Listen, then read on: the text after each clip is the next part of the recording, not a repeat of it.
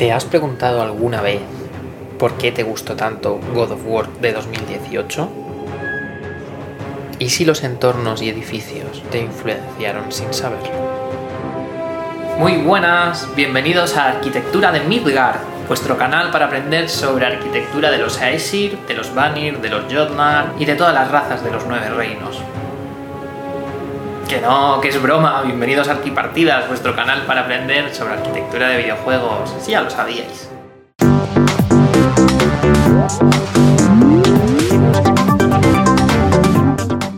Y hoy estamos aquí para celebrar la llegada del Ragnarok, que ya ha salido God of War. Y este vídeo es para que hablemos sobre el juego de 2018, las claves de sus edificios y cómo se conectará la historia con el de God of War Ragnarok. Pero claro, todo esto son suposiciones mías a partir de los edificios. Como lo que hice un poco con el de Elden Ring, que lo tenéis por aquí. Así que nada, ¿empezamos?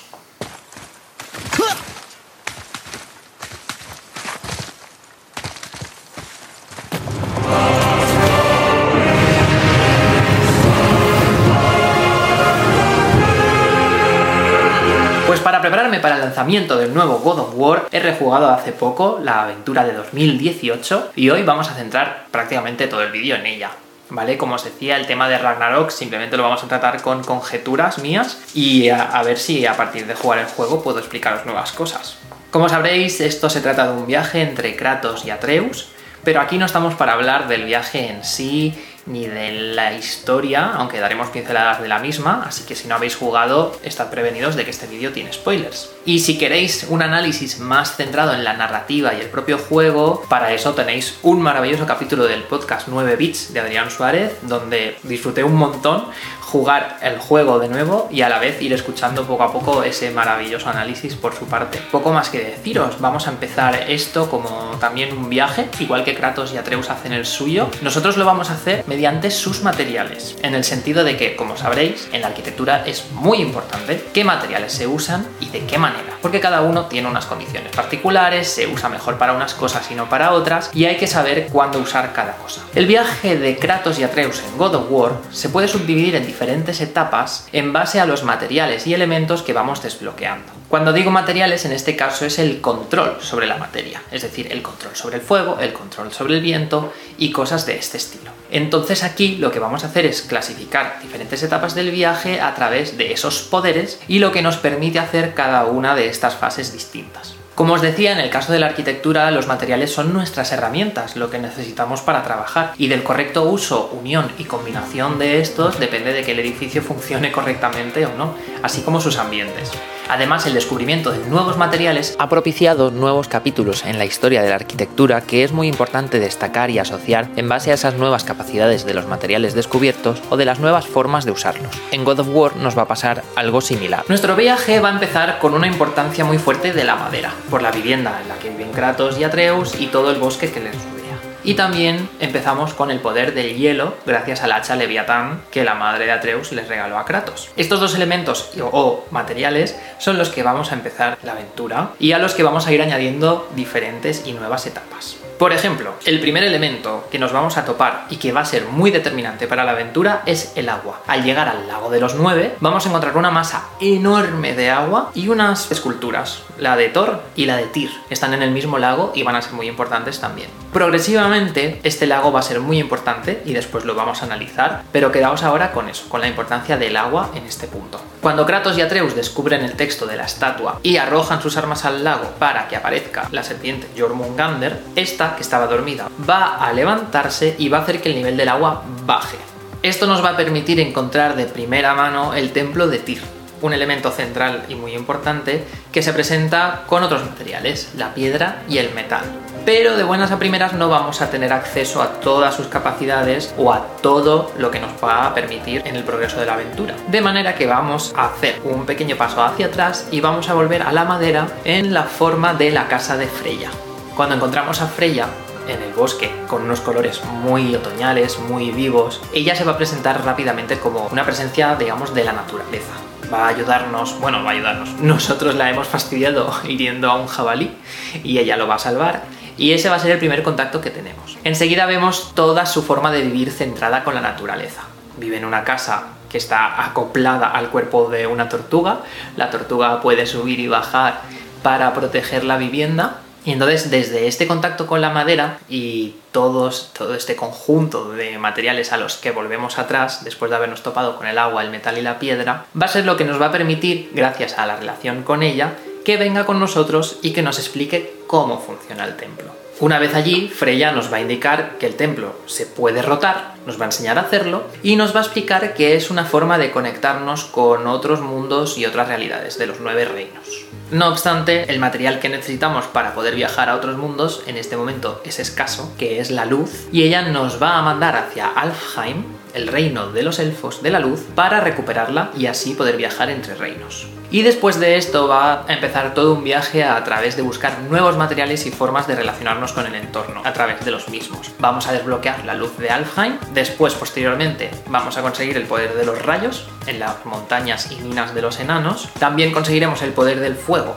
ejemplificado en el cincel de Zamur y en las espadas del caos. Y también el poder sobre los vientos de Hel, que también lo utilizaremos con las espadas del caos y nos permitirá abrir nuevas puertas y caminos. Todos estos materiales y elementos van a permitirnos influir en los escenarios y en la arquitectura del juego para poder avanzar. Y ahora que hemos hecho este pequeño resumen del viaje y de las diferentes fases de los materiales que vamos a ir encontrando, quiero centrarme en algunos de los puntos más importantes y más interesantes en cuanto a los edificios y cómo hacen avanzar la aventura. Y vamos a empezar por el principio, por la madera, como os comentaba. Encontramos la madera en los compases iniciales del juego. Primero en la propia cabaña donde viven Kratos y Atreus y después en la casa de Freya que os comentaba. La madera aquí ejemplifica el hogar, el entorno inicial que nos da cobijo. Pero además es el catalizador para que empiece la aventura. Dado que la pira en la que queman a la madre de Atreus al principio del juego está hecha con los troncos que rodeaban el bosque, pero no unos troncos cualquiera, unos troncos marcados con magia de Fey que protegía la llegada de entes extraños y extranjeros al bosque. Es decir, Después descubriremos que toda la aventura de Kratos y Atreus se marca a partir de que ella dejó indicados cuáles eran los troncos que tenían que cortar. Y precisamente eran los que rompían la barrera mágica. Así que sabremos que ella misma es la que propicia el viaje, permitiendo la entrada de Baldur a estas tierras. Por otro lado, en la casa de Freya, la madera también ejemplifica un hogar agradable y tranquilo, mimetizado con la naturaleza que nos acoge y que resulta en un contraste muy fuerte con el tipo de relación que vamos a acabar teniendo con Freya al final del juego. Nos encontramos aquí en un ambiente calmado, que nos protege y que nos prepara para todo lo que va a venir después. Recordad además que todo este tema de la madera y de la construcción de la cabaña de Kratos lo podemos relacionar con las teorías que vimos hace poquito en el vídeo sobre Valheim y la cabaña primitiva, que lo tenéis por aquí. Después de estos compases iniciales con la madera y el primer contacto con el templo de Tyr, lo que vamos a hacer es ir a por la luz de Alfheim, como os comentaba antes. Llegamos así a un reino en conflicto, un conflicto que parece llevar mucho tiempo entre los elfos de la luz y los elfos de la oscuridad. Y este conflicto se transmite directamente a los escenarios que encontramos. Sin ir más lejos, cuando llegamos allí estamos ante un ambiente mortecino y cuando desbloqueemos y propiciemos que la aventura avance, vamos a estar en un reino rodeado de luz maravillosa, en un impacto visual tremendo. Cuando alcanzamos el punto más conflictivo de todos estos acontecimientos es al llegar a la sala en la que se guarda la luz. Aquí nos encontramos que los elfos de la oscuridad han creado como una especie de colmena para aprovecharse de toda la luz y han rodeado con una especie de cascarón oscuro, tenebroso toda la sala y se están nutriendo de esta luz que le quieren quitar a los elfos. Nosotros vamos a destruir todo esto y a mandarlos a freír espárragos y vamos a devolver la luz al templo y a los elfos de la luz, que parecen ser sus legítimos dueños pero tampoco sabemos si hemos hecho lo correcto. Kratos deja una nota discordante al respecto y nosotros realmente estamos en medio de un conflicto que no sabemos cuáles son buenos o cuáles son malvados. Espero que esto se desarrolle más en Ragnarok, porque además en el tráiler se ve claramente que hay uno de los espacios que es parte de este templo, así que tiene toda la pinta de que vayamos a volver. ¿Posiblemente la liamos restituyendo la luz? Pues puede ser. Permitidme que para hablar de este conflicto entre la luz y la oscuridad me remonte a uno de los conceptos para mí más interesantes de la historia del arte y de la arquitectura. Dentro momento pedante. Y es que a principios del siglo XIX hay un diálogo entre el arte, la arquitectura y los pensadores de la época que pone de manifiesto un conflicto entre la industria y la máquina, que empezaba a aportar nuevas técnicas constructivas a los edificios y el respeto por la tradición y la naturaleza. ¿Vais viendo por dónde voy? Para este ejemplo me gusta siempre hablar del cuadro de William Turner, El último viaje del temerario, de 1839, que representa el último viaje de un barco, un navío de madera, que es arrastrado por una pequeña máquina de vapor que a pesar de su pequeño tamaño, tiene una potencia tremenda para arrastrar un barco de mucha más envergadura. Se dice que es el último viaje del temerario porque lo están llevando a desguazar, entre comillas. Es el último recorrido del barco antes de que lo destruyan y aprovechen la madera para otras cosas. Y ejemplifica muy bien esto que os comentaba. El vapor arrastra a la tecnología del pasado a su fin y somos partícipes de este conflicto que os comentaba. Hay muchas otras obras que ponen de manifiesto este conflicto de principios del siglo XIX, y una de ellas, y la más importante en arquitectura, es el Crystal Palace de Joseph Paxton, que se construyó en el 1851. Este edificio pone de manifiesto la importancia de la combinación entre el metal y el vidrio y el desarrollo tecnológico de la época es como un gran invernadero que albergó una feria, que si no recuerdo mal es una feria en la que se presentan por primera vez las escaleras mecánicas. Este edificio y lo que representa mediante la técnica con la que se construyó da pie a toda una serie de argumentos y contraargumentos a favor y en contra de la tecnología. Esto es algo que durante mucho tiempo permaneció en boca de los estudiosos y críticos de la arquitectura de la época. Incluso cuando se construyó la Torre Eiffel en el 1887, no fue aceptada de primeras por los parisinos. La veían como un monstruo metálico que se había posado sobre la ciudad y los vigilaba. Y no fue hasta mucho después cuando se convirtió en una imagen tan querida de la ciudad. Este mismo conflicto de principio del siglo XIX es un poco lo que vemos aquí. Me explico.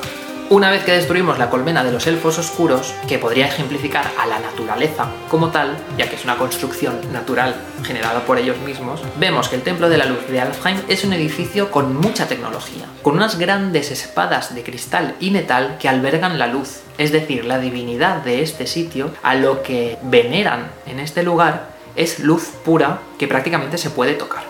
Así pues, estas grandes espadas de cristal y metal, muy parecidas al Crystal Palace, que por eso os lo introducía, albergan aquí el propio material que hemos venido a buscar y se oponen a esa naturaleza oscura Retomando un poco la duda que plantea Kratos una vez que hemos liberado al templo de los elfos de la oscuridad, por muy bella que sea esta estampa y lo que encontramos al salir del templo una vez que hemos restituido la luz, no significa que los elfos oscuros fueran malos por naturaleza. Podríamos haber ayudado al bando contrario sin saberlo, pero simplemente Kratos se deja llevar porque él quiere recuperar ese material, sea como sea, para sus propios objetivos. Le da igual lo que pase por ahí. Otro punto muy interesante de este conflicto es que si os dais cuenta, antes de llegar a esa sala donde se concreta el enfrentamiento entre las dos razas de elfos, vamos a encontrar referencias a la luz y a la oscuridad en los propios materiales de las paredes. Hay un grande contraste entre el mármol blanco y el mármol negro en muchas de las salas que encontramos antes de llegar a este punto central del templo. Es decir, la propia construcción nos está hablando de que esto es un conflicto eterno en el que nos hemos metido de lleno sin tomarlo ni beberlo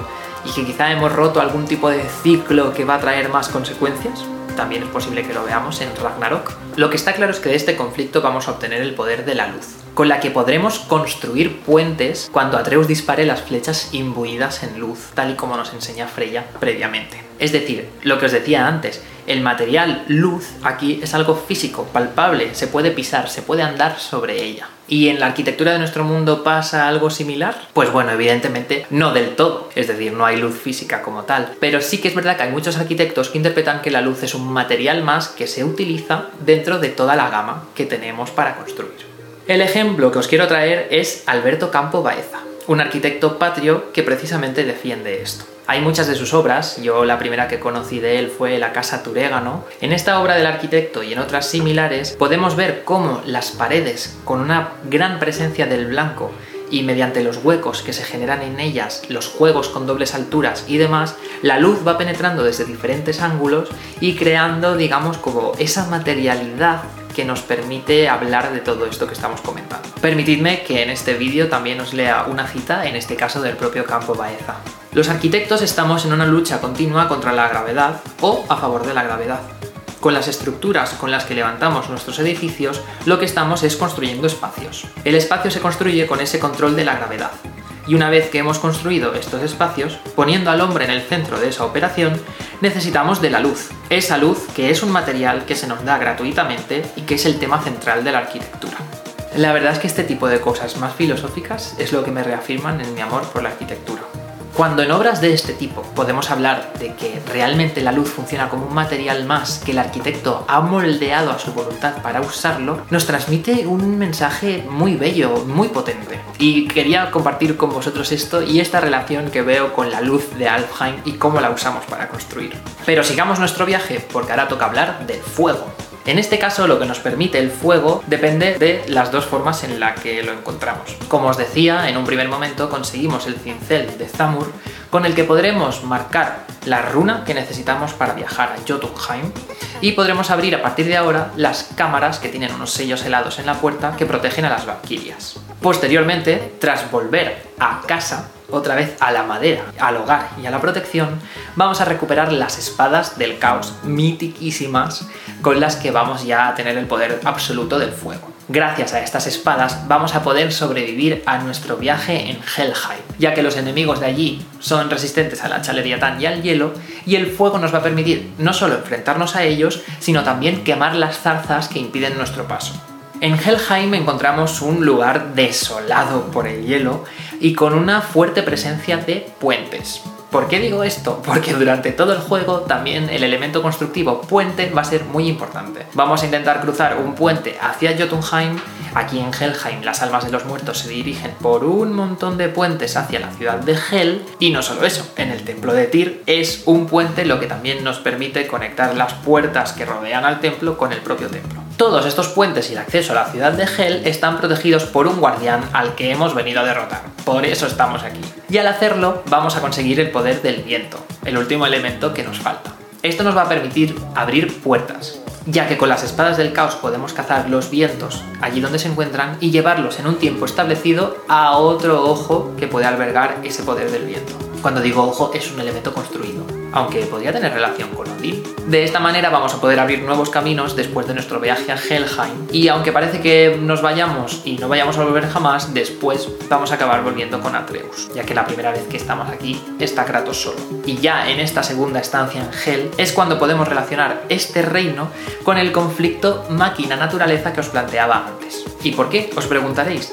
porque aquí el frío inclemente y el hielo son los enemigos que vamos a tener en nuestra huida de Hel cuando intentamos huir con el barco. Mediante el fuego y el viento vamos a poder hacer que un barco vuele, aprovechando la forma de sus velas y la forma en la que las orientamos. Pero como os digo, los enemigos de hielo y el propio hielo del lugar van a estar intentando apagar esos fuegos para que no nos podamos marchar de aquí. Esto se relaciona con un cuadro de otro pintor romántico que os comentaba antes que había varios ejemplos sobre todo esto, pues aquí os planteo otro. ¿Os suena el caminante ante el mar de niebla de Caspar David Friedrich?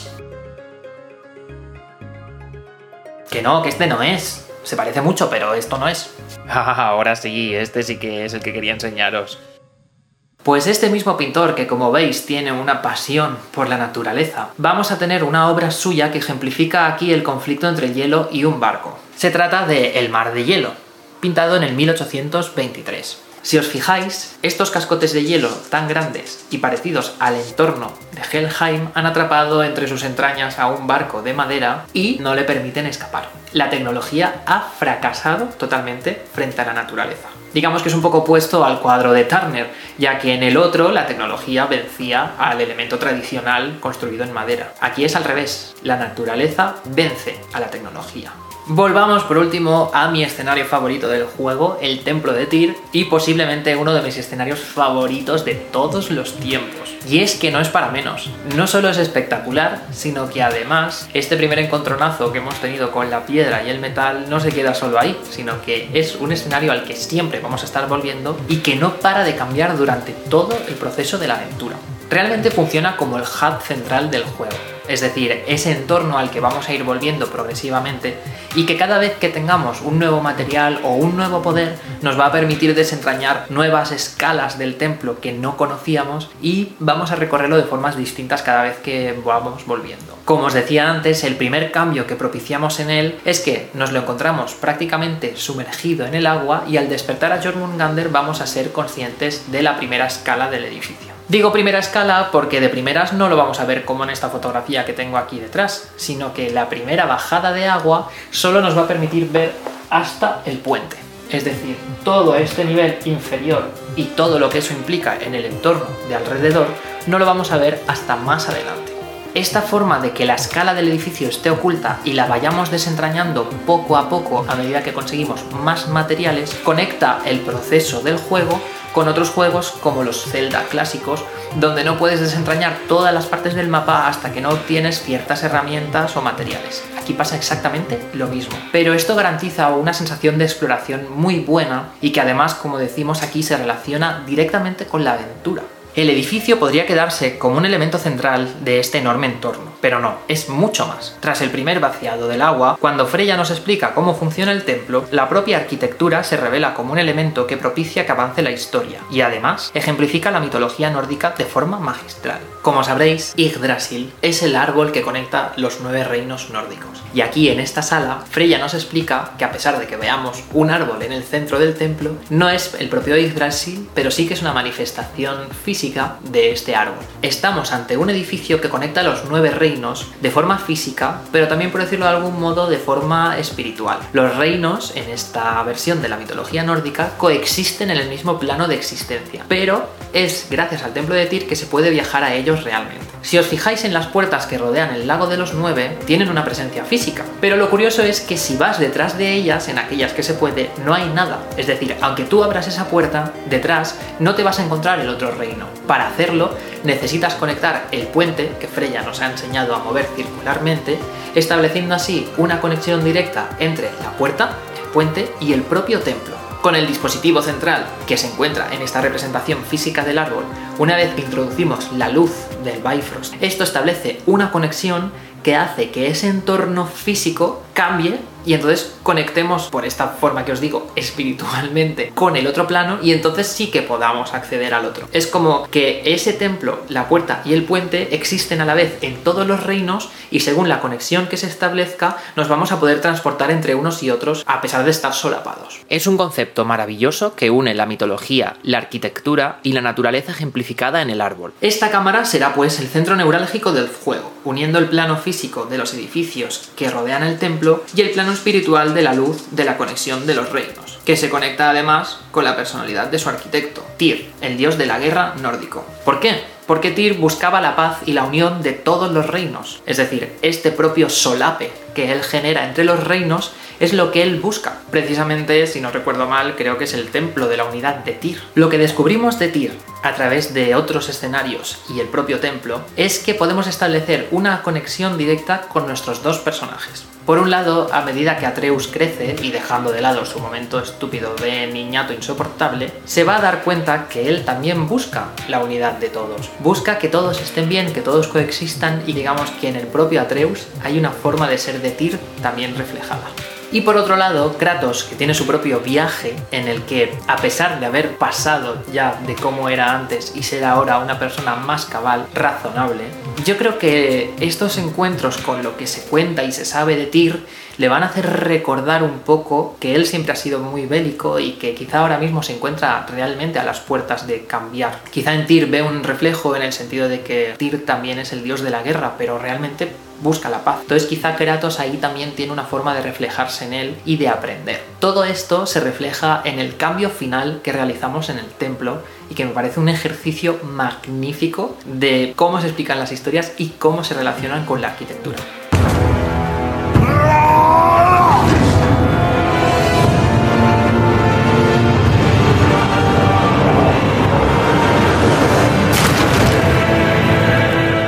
Efectivamente, el último cambio es que le damos la vuelta al templo. Vale, Kratos, ya está. Ponme otra vez boca arriba, por favor. Vale, gracias. Pues sí, el último cambio que realizamos después de haber vaciado el agua en dos niveles e ir descubriendo la escala del templo y del escenario es que finalmente a la parte central la vamos a voltear.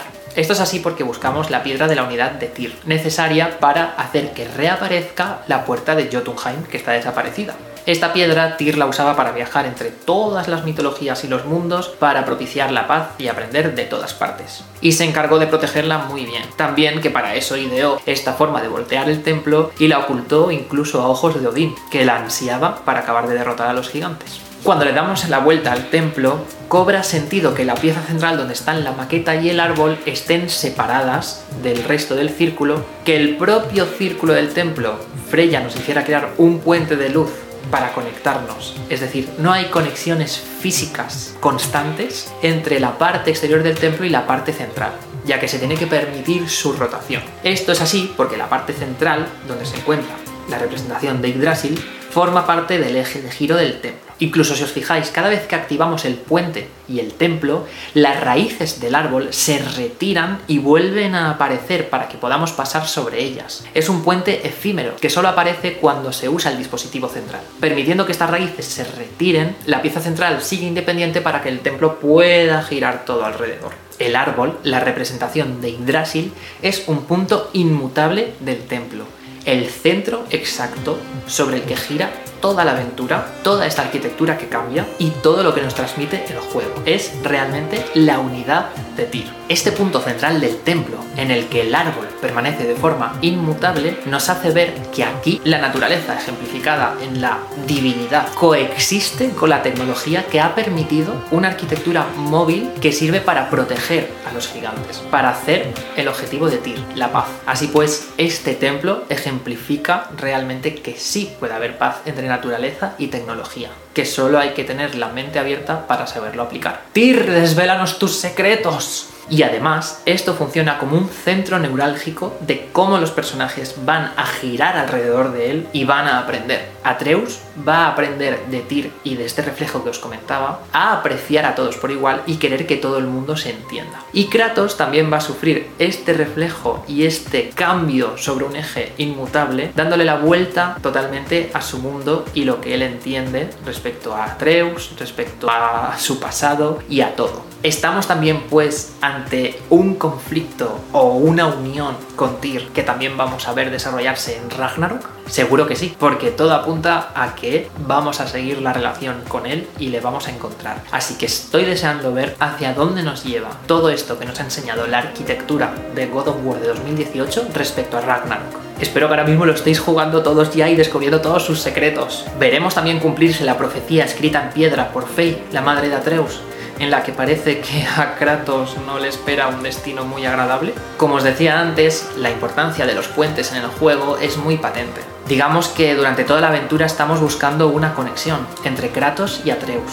entre que Kratos sepa ser un buen padre y establecer también un puente con su hijo. Creo que también es muy importante que la arquitectura deje constancia de esto y que podamos ver también esta forma de relacionarse de las personas a través de lo que los edificios representan y nos quieren explicar. Aquí al final, igual que establecemos un puente entre Kratos y Atreus, lo intentamos establecer entre todos los reinos y, como os decía, Atreus ojalá pudiera establecerlo entre todos para que todos se lleven bien, pero creo que eso no va a ser así. Pues nada, creo que hemos hecho un buen análisis de la arquitectura del juego. A mí me ha encantado revisitarlo tomando notas, tomando fotografías y luego lo que os decía, me he demorado un poco en sacarlo porque es que a medida que conectaba conceptos y veía cosas tan interesantes pensaba, jolín, tengo que escribir esto y esto y esto y al final se me ha alargado mucho el vídeo, pero espero que lo hayáis disfrutado tanto como yo al crearlo, que os haya gustado mucho, así que por favor dadle muchos likes, compartidlo si os ha gustado, comentad por aquí, suscribíos al canal, porque espero traeros mucho más contenido como este y ojalá crucemos los dedos para que la arquitectura de God of War Ragnarok dé tanto para hablar como ha pasado con este juego. Espero seguiros viendo muy pronto por aquí y si no ya sabéis que me tenéis por las redes sociales para comentar lo que queráis, para proponerme nuevos vídeos, sed libres de contactarme para lo que necesitéis y disfrutad mucho de esta nueva aventura.